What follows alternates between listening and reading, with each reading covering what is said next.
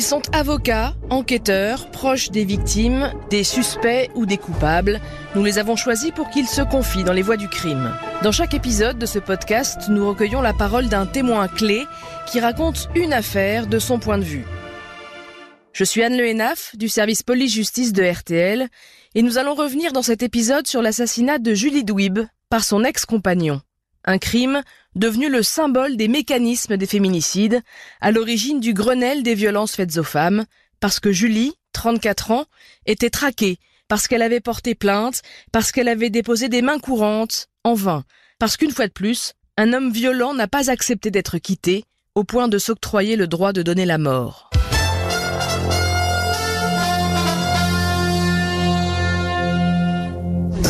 Jamais ça. C'est le message porté ici par euh, ces centaines de personnes qui, pour beaucoup, ont épinglé des photos de la jolie mère de famille au regard pétillant sur leur t-shirt. Julie était la fille d'amis très proches. C'est une personne qui est formidable. Je la compare à ma fille puisqu'elles ont le même âge. Ce genre de drame ne devrait pas arriver. C'est une personne que je ne connaissais pas, mais euh, je trouve que c'est inadmissible. Et euh, je voulais être là en tant que femme pour soutenir sa famille et puis euh, pour passer un message. Beaucoup d'émotions donc cet après-midi et des dizaines de bougies qui brillent ce soir en mémoire de Julie, 30e victime de féminicide depuis le début de l'année. Mélina Fachin, vers sur Marne pour RTL. Au même moment, une autre marche blanche en hommage à Julie se déroulait à l'île Rousse. Lors de son procès en appel en janvier 2023, Bruno Garcia Cruciani a été condamné, comme en première instance, à la réclusion criminelle, assortie d'une peine de sûreté de 22 ans, c'est-à-dire qu'il ne peut pas demander à sortir avant ses 22 années. Il a également perdu l'autorité parentale sur ses deux fils, aujourd'hui adolescents. C'était en mars 2019, le 3 mars, à l'île Rousse, dans le nord de la Corse. Garcia Cruciani ne supporte pas d'avoir été quitté par Julie, sa compagne, et la mère de ses deux enfants. Il la harcèle depuis six mois, et ce jour-là, il vient la voir dans son appartement avec son pistolet, et il l'abat de trois balles. Puis il va se rendre à la gendarmerie. La voix du crime de cet épisode, c'est le père de Julie Douib. Bonjour Lucien Douib. Bonjour. Est-ce que vous pouvez nous raconter, est-ce que vous vous souvenez du moment vous avez appris qu'elle avait été tuée? C'était euh, bah, le dimanche 3 mars, vers euh, il était 12h30, on était euh, dans une réunion de famille puisqu'on était invité par mon, ma belle-sœur et mon frère à manger. Et puis Violette, mon épouse, a eu un coup de téléphone quelques minutes avant, il devait être 12h15, 12h20. Et une amie lui dit "Écoute Violette, est-ce que tu as des nouvelles de Julie? Parce que on n'a pas de nouvelles." Alors Violette, elle lui dit "Bah écoute, j'ai pas de nouvelles aujourd'hui, mais elle m'a appelé vendredi." Voilà. Donc il raccroche et puis euh, quelques minutes après, on a un autre coup de fil et on entend l'ami qui dit à Violette euh, Julie est morte. Donc automatiquement, Violette s'écroule et euh, on, réagit pas tout de suite. De toute façon, c'était pas possible. Donc je prends le téléphone et j'appelle cet ami et je lui dis non, mais attends, Julie est pas morte, elle est blessée quoi. C'est, il dit non non non, il l'a tuée. Donc là, ça a été l'enfer quoi. Ça a été heureusement qu'on était en famille et que il y avait du monde autour de nous parce que je pense que on se serait écroulé euh, quoi qu'il arrive. Et puis, bah, euh, l'après-midi a été euh, catastrophique. On a essayé de trouver un vol pour aller en Corse le jour même, mais malheureusement, il n'y avait pas de vol. Donc, on a pu aller en Corse et rejoindre que le lundi matin. Et voilà, mais on n'a pas, on l'a appris, voilà, par un coup de téléphone d'un ami, quoi.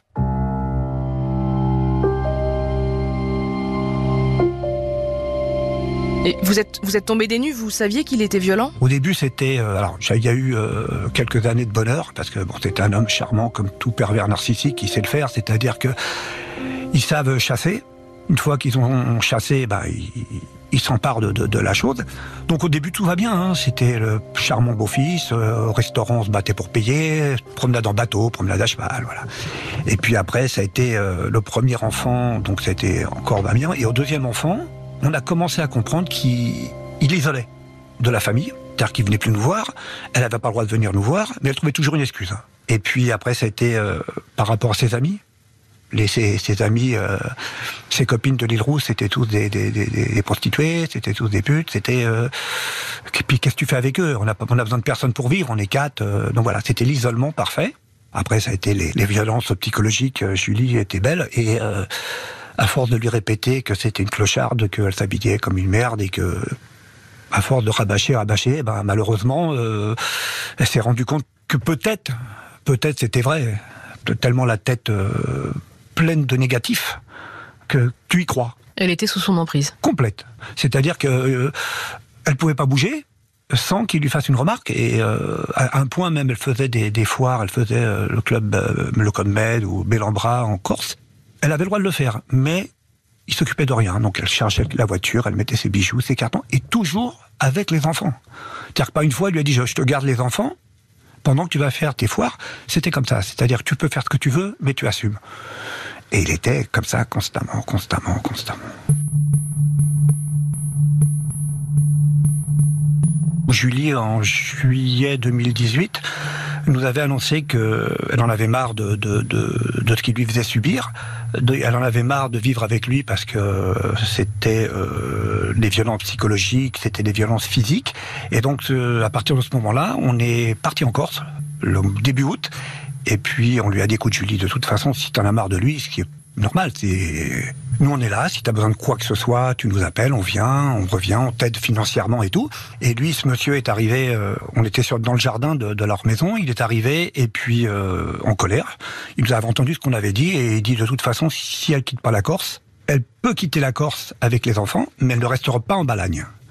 Donc, euh, et si elle reste en Balagne, je vais la défigurer, je vais lui faire la misère et je vais la tuer. Donc à partir de là, moi je me suis levé, je lui ai dit écoute, si tu lèves la main sur Julie, t'auras affaire à moi.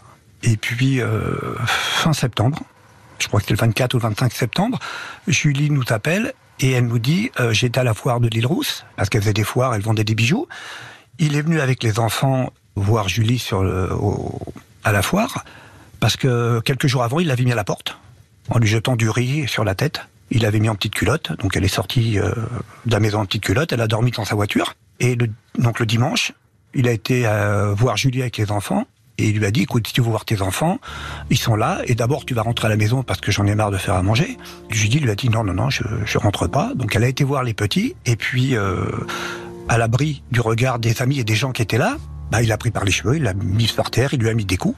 Et puis après, une fois que Julie a hurlé, donc euh, il a bien sûr il a tout lâché puisque de toute façon, euh, à, à l'abri du regard, on pouvait rien faire. Et Julie m'appelle, m'explique, elle me dit papa, il a levé la main sur moi, il m'a tiré les cheveux. Je lui dis écoute, tu vas aller porter plainte à la gendarmerie tout de suite, et moi j'arrive. Là, vous arrivez sur place pour, euh, pour rejoindre votre fille Julie. Comment est-ce que ça se passe? Je suis arrivé le surlendemain. Et de là, euh, donc été porté plainte à la gendarmerie déjà. Et puis à partir de là, il lui a fait l'enfer. Ça a été menace de mort. Ça a été euh, même moi, il m'a menacé de mort. euh. on pensait à l'époque et aujourd'hui, on est sûr qu'il avait mis un traceur sur sa voiture. Donc où elle allait, il était là. Elle allait, j'étais avec elle acheter des vêtements dans un magasin de- de vêtements. Et je me tourne et il arrive. Je ne sais pas d'où il était sorti. hein. Pourtant, on avait fait très attention. On avait fait euh, tout ce qu'il fallait pour pas le croiser. Et puis, euh, euh, il arrive, comme, comme, comme ça. Il me regarde, il me dit de toute façon, si elle quitte pas la balagne, je la tue. Et ce monsieur avait décidé de ne plus confier les enfants à Julie, parce que la loi française fait que quand vous n'êtes pas marié, vous avez autant de droits que l'un que l'autre. C'est-à-dire que le papa peut ne pas donner les enfants à la maman et la maman au papa. C'est comme ça. Il n'y a pas de loi tant qu'on n'est pas passé devant un jugement. Donc il avait décidé de lui laisser les enfants euh, une soirée par semaine, comme ça. Donc de là, ça a été pour Julie, ça a été euh, quelque chose d'affreux parce que euh, elle a sa vie, c'était ses enfants. Et puis un mercredi, ils avaient entraînement de foot et elle me dit, papa, je veux aller, je vais aller voir mes enfants au foot. Bah j'écoute bien, on y va. De toute façon, il n'y a pas de problème. Je suis là et c'est ce qu'il arrive. Puis on arrive sur le terrain de foot et il était là. Bien sûr, il m'a vu arriver et il nous a traité tous les noms. Donc il a commencé à nous insulter. Et puis euh, on rentre sur le, dans les vestiaires et euh, il arrive en furie et il met un coup de poing à Julie. Donc moi je suis parti euh, en live. J'ai eu un trou noir, mais ce qu'on appelle le trou noir de, de quelques secondes, où je lui ai mis un coup de tête et je m'en suis pas rendu compte. Réellement, je m'en suis pas rendu compte. Je m'en suis retrouvé tous les deux euh, par terre euh, devant le terrain de foot. Et les gens nous ont séparés. Et Julie m'a dit, papa, t'as vu ce que tu lui as fait? J'ai dit, écoute, je sais plus. Dit, tu as mis un coup de tête. J'ai comment je lui ai mis un coup de tête? C'est pas possible. Bon, bref. Et je lui dis, écoute, Julie, euh, comme elle commençait à être en colère, j'ai- elle me dit, je lui dis, va appeler les gendarmes. Parce que c'est pas possible. Euh, donc les gendarmes sont arrivés. Ils ont ni demandé le nom de personne, ni ils ont relevé quoi que ce soit. Ils nous ont dit, comme vous êtes plus calme que lui, partez. c'est comme ça. Je dis, ah bon? Mais je dis, vous savez, nous, sur le continent, si on se bat comme on s'est battu devant des gens et devant des enfants, on va au moins au poste, à la gendarmerie, au moins une garde à vue. C'est impossible. Donc finalement, on est parti avant lui. Ouais. Donc nous, on a été, euh, comme moi j'avais pris quelques coups quand même, et Julie aussi, donc on était euh, voir un médecin pour euh, faire constater qu'on avait qu'on avait des hématomes. Et puis lui, il a été au- à Calvi pour se faire ausculter. Parce que pareil, j'étais tellement fort que je l'ai frappé. Quoi. J'étais, Il a dit aussi que comme j'étais vieux et que il avait peur de me faire mal, il m'a pas touché. C'était comme ça. Donc et le lendemain, j'ai été porté plainte. Puis voilà, quoi. C'était euh, comme ça. Et vous, l'avez dit à plusieurs reprises, vous et votre fille, vous êtes allés voir les gendarmes pour signaler ces violences qui n'étaient pas cachées du tout. Enfin, tout le monde savait qu'il était violent. Absolument. Quel accueil vous avez eu de la part des gendarmes? Alors les, au, au début, au début, Julie euh, venait porter euh, venait euh, porter plainte hein, contre lui puisqu'elle a été menacée de mort. Il a un jour, elle voulait récupérer ses enfants et lui, il lui voulait pas lui donner, donc elle a été dans leur maison. Il n'a pas voulu ouvrir la porte, donc Julie a tapé sur la porte pour réclamer ses enfants. Et euh, bah, il a été porté plainte contre Julie parce que euh, était tellement forte qu'elle a cassé le barillet de la porte avec son poing. Donc, euh, mais ils ont pris sa plainte quand même. Ils ont, pris sa plainte. Et puis il y a eu Julie, elle allait au supermarché au Leclerc. Et puis bah lui, il était là. Puis euh, il lui faisait peur en voiture, donc elle allait porter plainte à la gendarmerie pour tout ça. Et une fois j'étais là, moi j'étais là puisque je l'ai accompagné plusieurs fois. euh, le gendarme la regarde en rigolant et lui dit c'est pas fini votre histoire. Et voilà, vous êtes un papa, vous avez la gendarmerie en face de vous, vous pouvez rien faire, rien dire, parce que malheureusement, euh, quand vous sentez que, que le gendarme en face de vous n'a pas fait son travail, on peut, on peut rien dire. Au total, Julie, elle a déposé combien de plaintes contre lui Alors Julie, elle a porté, euh, elle a posé, si je me trompe pas, cinq ou six plaintes pour euh, violence, pour euh, menace de mort, pour euh, harcèlement. Elle a déposé, je crois que c'est en début 2017, la première main courante. Après, il y en a eu trois ou quatre. Et moi, pour menace de mort, j'en ai eu, euh, j'en ai déposé quatre ou cinq. Tout ça classé sans suite. Tout ça classé sans suite. Et encore une fois, ce qui est affreux, c'est que on a appris qu'ils étaient classés sans suite la veille de sa mort. C'est-à-dire que une fois de plus, elle allait porter plainte à la gendarmerie parce que euh, ce monsieur avait décidé de récupérer les enfants alors que c'était pas son tour. Et en appelant son avocate, son avocate lui dit allez porter plainte à la gendarmerie pour dire que euh, il est encore venu récupérer les enfants alors que c'était pas son tour. Et en posant la question au gendarme qui était là, elle lui a dit euh, Monsieur le gendarme, est-ce que vous pouvez me dire où en est mon affaire? Et bah, il lui a dit tout simplement tout est classé sans suite La veille de sa mort. la veille de sa mort et deux jours après, euh, il la tué. Et c'est ce que j'explique. Si on avait su avant, si on nous avait dit que les plaintes étaient classées sans suite, on aurait fait ce qu'il fallait nous. On aurait pris des avocats. On aurait. mais, le problème de la justice, c'est que personne nous prévient. Et moi, j'ai posé la question euh, depuis le début et je la pose encore aujourd'hui. J'aimerais qu'un jour, on m'explique où sont passées ces plaintes. Nous, on les a, les plaintes. On les a, les- dans le dossier, il y a les plaintes. On les a. Où sont passées les plaintes?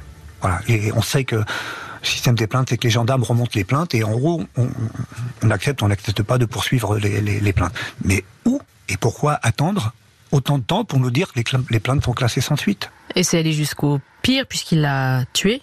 Aux deux procès, le terme d'exécution a été prononcé, c'était euh, d'une violence Bah, extrême. c'est-à-dire- qu'on on a su, on a su parce que il y avait aussi le fait qu'on lui avait retiré la garde de ses enfants euh, par le JAF et que le JAF euh, avait décidé que le- les enfants devaient être donnés au père, donc euh, et que Julie avait le droit à un droit de visite. Donc bien sûr, il, il en profitait et euh, il montait les enfants contre Julie. Euh, il dit maman, c'est pas une bonne mère, c'est à cause d'elle si, si j'ai été à la- en prison, c'est à cause d'elle si aujourd'hui on est séparés. C'était constamment comme ça. Donc au premier procès, euh, quand euh, il a tué Julie et qu'il s'est rendu à la gendarmerie, on a appris, quand on est arrivé en Corse, que Julie avait euh, créé un, fichier qu'elle avait mis sur une clé USB sur l'ordinateur d'une amie parce que elle avait plus d'ordinateur. Il avait pris l'ordinateur, le téléphone, tout. Et quand mon fils Jordan est, est passé voir l'ami, il lui a dit écoute, il y a un fichier Julie dans l'ordinateur. Et euh, Jordan, il a dit, bah, écoute, euh, il, a pris euh, le fichier, il a commencé à l'ouvrir, et dès qu'il a vu les premières photos, il a fermé, on l'a donné à la gendarmerie. Et on s'est aperçu au procès que Julie avait fait des audios avec la violence verbale, puisque c'était des audios violence verbale où il la traite de de, de, de, de, truie, de prostituée, de indigne, qu'il n'a pas pris une fille de Corse parce que les filles de Corse étaient tous détruits. Donc il a pris une fille du continent, je lui ai éclaté la tête contre le mur, contre la baie vitrée, et tout ça devant les enfants. Les enfants étaient présents. Et on entend euh, mon petit-fils dire à sa maman euh, Mais non, maman, t'es pas ça.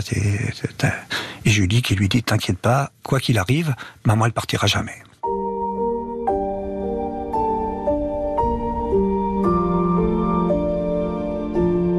Vous, avez pu revivre ce qu'elle a vécu parce que vous savez comment ça s'est passé euh, à ce moment-là. Vous savez qu'il l'a poursuivi avec un, un pistolet de tir sportif. Voilà, parce qu'on l'a appris que euh, bah, il est monté la voir le dimanche matin avec euh, une arme chargée. il a mis un silencieux dessus. On pense que c'est parce qu'il voulait pas que ça se sache et partir plus vite que prévu. Donc on, quand j'ai été vider l'appartement, je me suis rendu dans la chambre où, il y avait la première balle de toute façon, et on voit les objets par terre, on voit l'impact de balles contre le mur. Et puis vous voyez gouttes de sang qui sont par terre, qui vous ramènent au balcon. Euh, et vous voyez, euh, vous imaginez Julie qui était là, par terre, euh, où il l'achève, puisqu'on sait qu'il l'a achevé à bout portant, et qu'il n'a rien fait. C'est, quelque chose d'insupportable. Si je pense que s'il n'y avait pas eu des amis de Julie avec moi ce jour-là, je ne sais pas si j'aurais eu la force de le faire.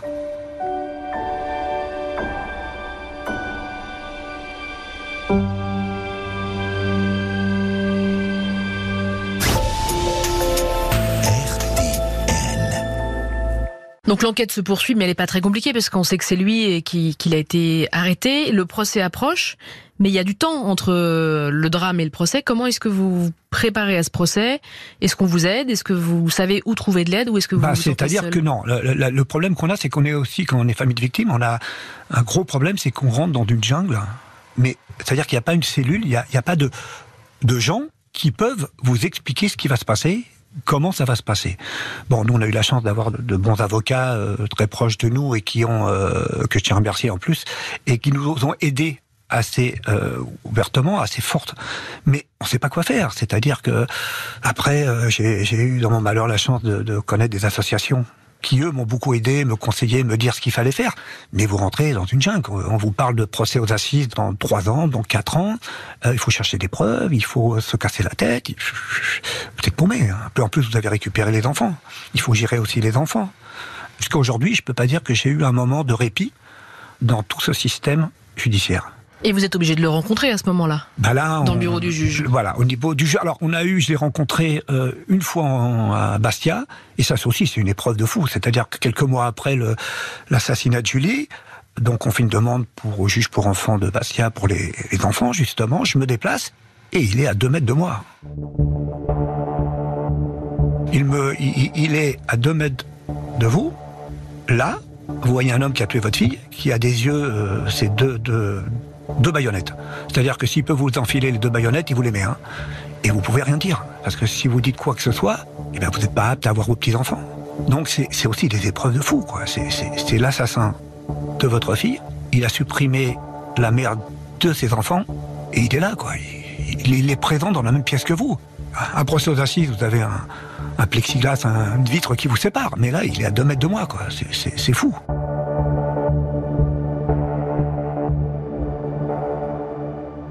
Avant cela, il y a eu le procès en première instance euh, qui était à, Bastia à, l'été 2021. Ça, a duré une semaine. Comment vous avez traversé cette semaine-là? Ça, c'est aussi une chose qui est très lourde parce que euh, on est dans l'inconnu. Nous, moi, j'avais été une fois voir un, une journée aux assises, mais on se rend pas compte de la pression qu'on a en tant que famille de victimes parce que on entend des choses où on a envie de crier notre colère, où on se dit mais comment on peut donner la parole à à l'assassin de notre fille, c'est, et d'entendre ce qu'il a à dire. Bon, il n'a pas beaucoup parlé, lui. Mais comment est-ce possible? Comment est-ce possible d'entendre des avocats, et ils font leur travail, presque lui trouver des excuses de son geste, et puis surtout, on se bat pour qu'il paye. Moi, euh, le premier procès, mon combat, c'était qu'il paye pour ce qu'il lui a fait, parce que il avait prémédité son geste, il a été prouvé que il avait fait des, des recherches sur Internet, euh, comment aller vivre en Thaïlande, comment aller vivre... Euh, au Maroc, euh, qu'est-ce qu'il risquait en cas de d'assassinat. Donc on se bat en se disant est-ce qu'il va payer réellement pour ce qu'il a fait? Et ça, ça a été huit jours de, de on dort pas. De toute façon, quand vous êtes 9 ou 10 heures aux assises tous les jours, et, et c'est pas possible.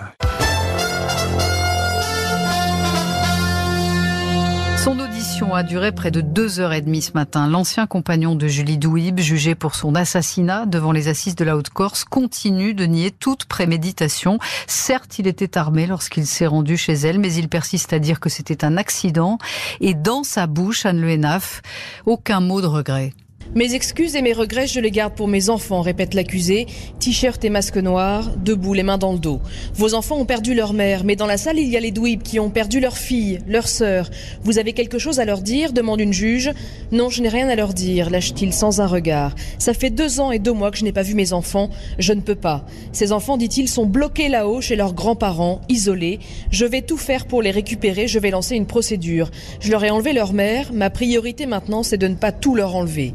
Sur le fond, malgré tous les témoins, il persiste. Jamais j'ai voulu la tuer. Vous avez tiré la veille dans votre jardin? Non. Il n'y a jamais eu de menace de mort. Je ne la traquais pas. Je ne lui ai jamais mis de gifle ou de coup de poing. C'est vrai que c'était très conflictuel, mais bon.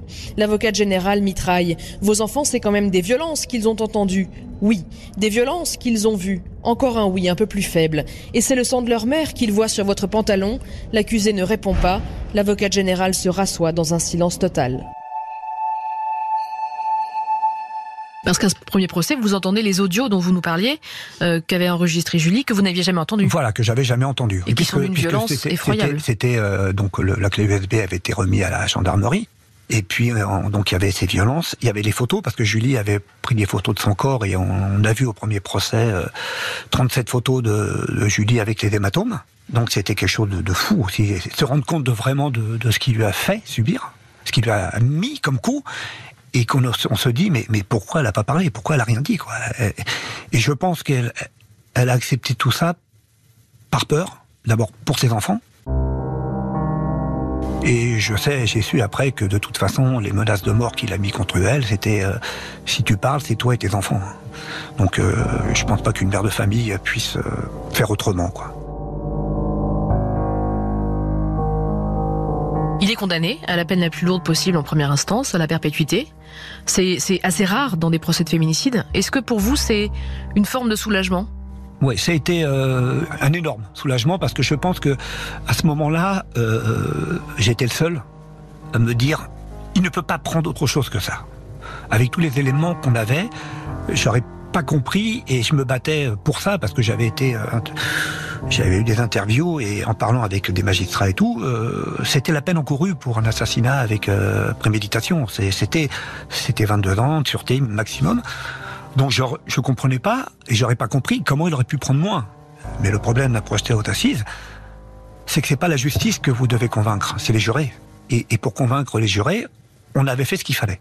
Donc on attendait, on attendait vraiment euh, ça. Et c'est vrai que euh, ça a été euh, quand on a entendu le délibéré et qu'il a pris le maximum, ça a été une joie énorme qui a pas duré longtemps puisque une journée après il faisait appel. Et là, c'est pareil. Je comprends pas. Je comprends pas que. Encore une fois, hein, c'est la loi. On peut rien y faire. Mais mais comment peut-on donner à un assassin qui reconnaît son meurtre? C'est pas quelqu'un qu'on a été chercher au fin fond de l'Arizona. C'est je l'ai tué. Comment on peut lui donner le droit de faire appel? Il a été condamné une fois à la perpétuité. Deuxième procès, c'est normalement c'est la même chose. Donc on nous impose à nous un deuxième procès qui est encore plus pénible que le premier parce que on est au courant de tout et on se dit est-ce qu'il va prendre la même chose? Parce que lui, il a rien à perdre. La seule chose qu'il a, c'est qu'il peut prendre moins. Donc pour lui, c'est pas grave. Mais nous, j'imaginais, je me dis mais s'il prend moins, qu'est-ce que je vais faire? Et voilà, et ça a été aussi pendant 18 mois un truc de fou, quoi. Se remettre en question, replonger dans tous les dossiers se de poser la question si on n'a pas oublié quelque chose. Et puis, puis, des, puis les avocats du deuxième procès ont essayé de, de, de trouver des failles.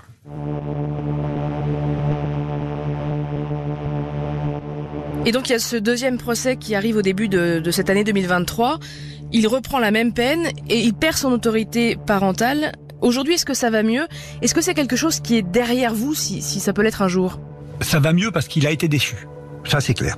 Mais aujourd'hui, on, se heurte à un nouveau euh, système judiciaire. Euh, oui, judiciaire, on va dire comme ça. C'est que du fait qu'il est plus d'autorité parentale et que nous, on était tiers digne de confiance jusqu'à fin juillet, si j'avais pas demandé à une amie d'une association comment ça se passe après, personne m'aurait dit qu'il fallait que je me porte, qu'on se porte Violette et moi, qu'on devienne tuteur légal, pour pouvoir continuer à les élever, pour pouvoir avoir un œil sur leur vie Et eux, vos petits-enfants qui ont aujourd'hui 12 et 14, ans, si je me trompe pas, ils vont comment? Comment ils ont traversé ces épreuves? Alors, aujourd'hui, mes petits-enfants, ils vont mieux parce que depuis le début que je me bats sur les violences faites aux femmes et sur les violences faites aux enfants, ils sont au courant de tout. On ne leur cache rien du tout. Hein. Euh, dès qu'il y a une émission, il y a une télévision, quoi, ils peuvent regarder ou ils peuvent pas regarder. C'est-à-dire, je vais en Corse, ils savent que je vais en Corse et pourquoi je vais en Corse. Et ils ont tellement vécu euh, de choses affreuses qu'aujourd'hui, on a la chance qu'ils ne veulent plus entendre parler de leur père, qu'ils ne veulent plus avoir de nouvelles de leur père, et que la justice, au moins, respecte ça. Donc euh, le, papa avait le droit d'écrire des lettres euh, aux enfants avant, aujourd'hui il n'a plus le droit, et que ces lettres ne pouvaient être lues que si eux voulaient qu'on la lise. Donc comme ils voulaient pas, elle n'a jamais été euh, lue. Mais ils ont encore ce doute de des jugements, d'être tuteur légal. Ils se posent des questions. Eux, ce qu'ils veulent, c'est qu'on les oublie et qu'ils avancent. Donc voilà. Mais au sens ça, ils vont mieux parce qu'on les a protégés, qu'on continue à les protéger, et qu'ils ont trouvé moi, j'ai la chance d'avoir une grande famille, des amis, et ils ont trouvé, euh, parce qu'ils n'avaient pas avant une famille, hein, l'amour d'une famille. Euh, euh, comme Julie était seule et qu'ils voyaient personne, qu'ils avaient le droit de recevoir personne à la maison, à part les copains au foot ou dans la rue, il n'y avait personne à la maison. Donc là, ils sont, ils vont mieux parce qu'on leur a donné, on leur a redonné l'envie de, de, de, la famille, de vivre. Mais c'est vrai que de temps en temps, il y a le coup de calgron et euh, j'ai pas de maman, j'ai pas de papa.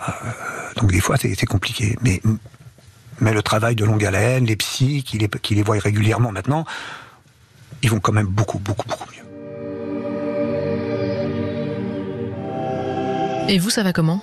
Alors moi, moi, ça va euh, mieux parce que j'ai réussi déjà euh, un premier combat, que la perpétuité m'a permis de, de mettre un peu euh, de côté le combat juridique. J'ai toujours souhaité qu'ils prennent la perpétuité. Je vais mieux hein, parce que maintenant j'ai juste à m'occuper des enfants. Donc c'est déjà pas mal. Et puis, euh, quand on aura fini tout ce système de euh, tuteur légal, de, de, tout ça va, va, passer, et ben voilà, on va, on va essayer de se reconstruire. Mais c'est vrai que je veux aussi quand même continuer, et je vais continuer à m'investir dans les violences faites aux femmes, parce que euh, il y a encore trop, trop de violences. Il y a trop de, trop de femmes qui, qui sont violentées. Il y a trop de, de, de féminicides. Et, et Dieu sait qu'une femme qui va porter plainte, comment je pourrais dire, il lui faut un courage de folie. Parce que le problème, c'est qu'elle ressort tout seule. Il y a personne, il y a personne qui la prend en main. Il y a les associations qui le font, hein, mais elles peuvent pas tout faire. Donc elles ressortent, elles retournent dans leur domicile. Elles ont des enfants, elles partent pas forcément. Et si elles partent pas, voilà, c'est soit elles reprennent des coups, soit ça finit en, ça finit en féminicide. Donc je sais que c'est compliqué. Hein. Je reconnais que c'est compliqué, mais je pense que euh, il faut des peines lourdes pour ces hommes et, surtout qu'on s'y tienne, quoi. Euh, un homme qui tue une femme parce que c'est une femme euh, ou un féminicide, après ce qu'ils lui ont fait subir avant. Mais je, ne comprends même pas qu'il puisse avoir une remise de peine ou qu'il ait une bonne conduite, c'est pas possible. Encore une fois, hein, toutes les familles victimes le disent, c'est nous qui avons pris la perpétuité. Eux, ils l'ont pas prise. Même s'ils l'ont prise, ils sortiront un jour normalement. Hein. Mais nous, non. Euh, que ce soit n'importe quelle femme, que ce soit Julie, elle ne reviendra plus. Donc, euh, si on n'est pas sévère, je pense que ça, ça restera comme ça.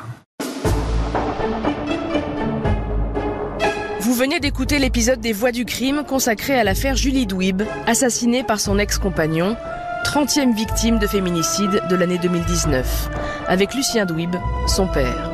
Vous pouvez retrouver cet épisode et tous les précédents sur l'application RTL, rtl.fr et toutes nos plateformes partenaires. N'hésitez pas à nous laisser une note ou un commentaire.